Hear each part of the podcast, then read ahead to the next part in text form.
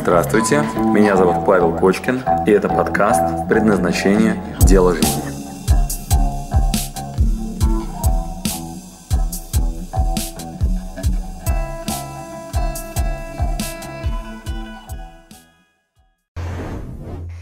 Число самых богатых людей растет, как их счета в банках. В этом году появилось 155 новых долларовых миллиардеров, и их общее число достигло рекордного уровня в 2325 человек. Это данные исследования, проведенного консалтинговыми компаниями и швейцарским банком UBS. Совокупное состояние армии богатых превышает 7 триллионов долларов. В прошлом году эта цифра была меньше на 7%.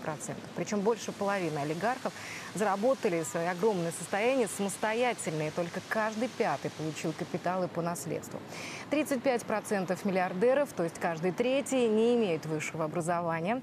Больше всего а, богатых людей в Европе, 755 обладателей миллиардов. В Северной Америке их чуть больше шести сотен. В, Азии всего 560. Самым богатым человеком в мире Forbes считает мексиканского миллиардера Карлоса Слима. У него почти 80 миллиардов долларов. Ну а в России первое место занял гендиректор «Газпром Инвест Холдинга» Алишер Усманов состоянием 18,5 миллиардов.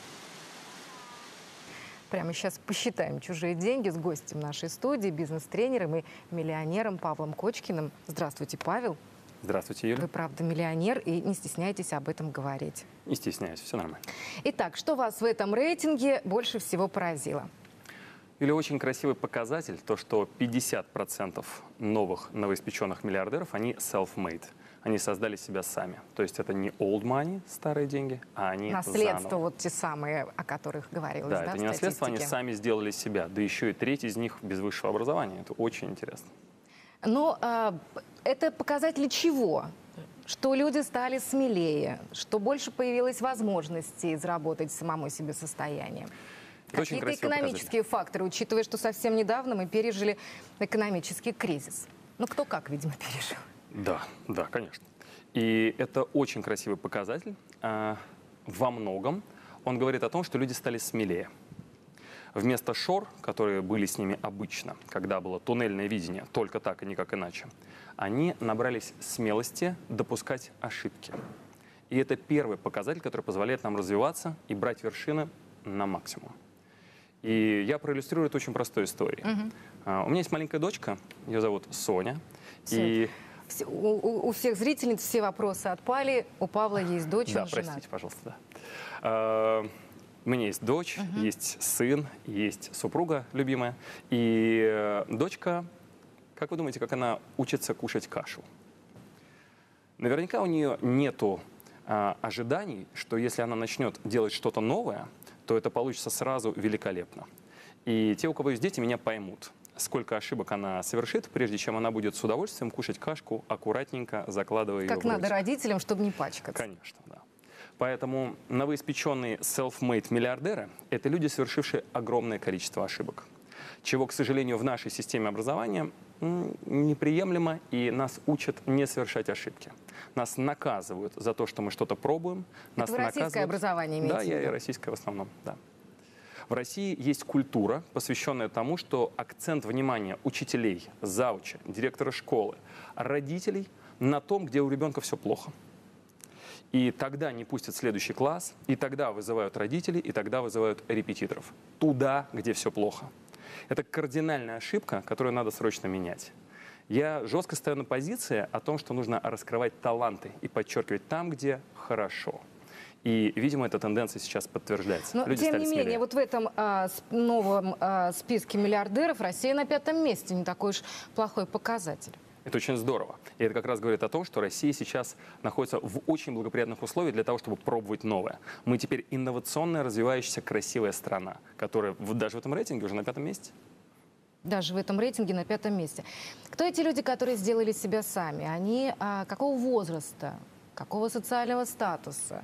С каких низов можно а, подняться до звания миллиардера? Тут, конечно, лавры уже упомянутого Карлоса Слима наверняка не дают покоя, который из самых низов поднялся до всемогущего миллиардера.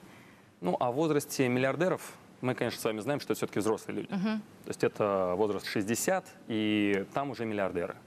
А, средний возраст примерно такой. А, но миллионерами, допустим, долларовыми, становятся сейчас в очень раннем возрасте. И это очень хороший показатель. То есть там возраст 27, 29, 30 с небольшим. Вот где-то в этом диапазоне можно уже стать миллионером. И сейчас это очень популярно.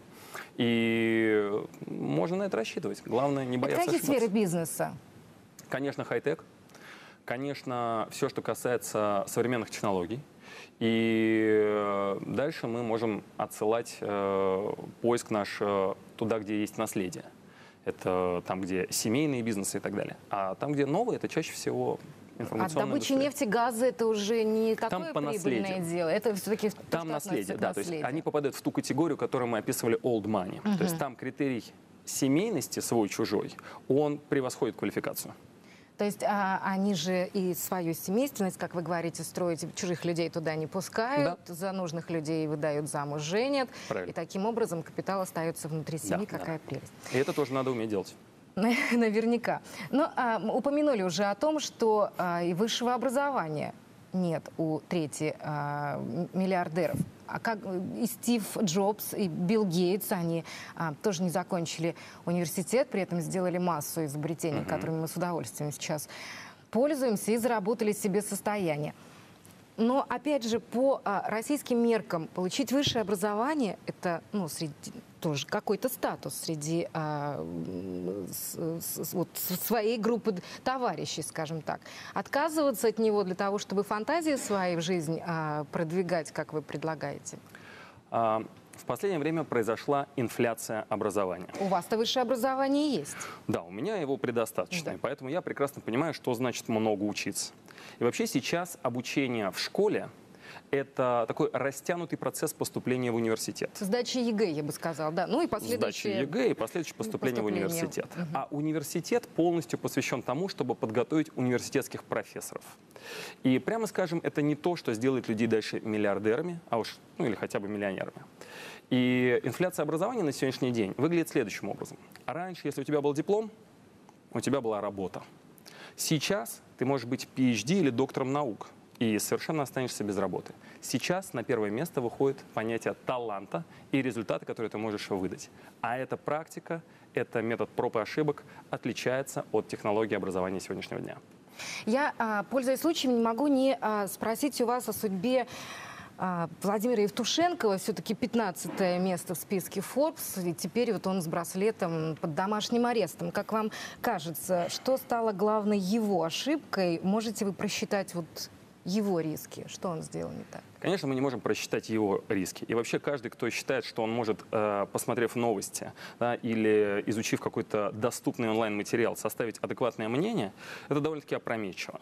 А, Зачастую приходится смотреть совершенно разные стороны. Знаете, когда поругались супруг с супругой, если вы выслушаете одного из них, вы совершенно наглядно увидите историю, что произошло.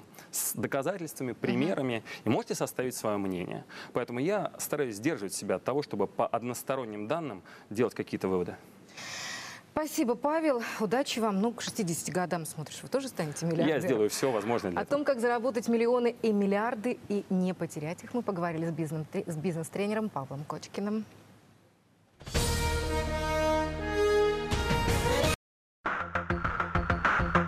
Спасибо, что дослушали до конца. С вами был Павел Кочкин. Если вам понравился этот подкаст, пожалуйста, скажите об этом мне. Нажмите лайк. Пусть будет видно и другим, какие подкасты хороши. Услышимся через неделю.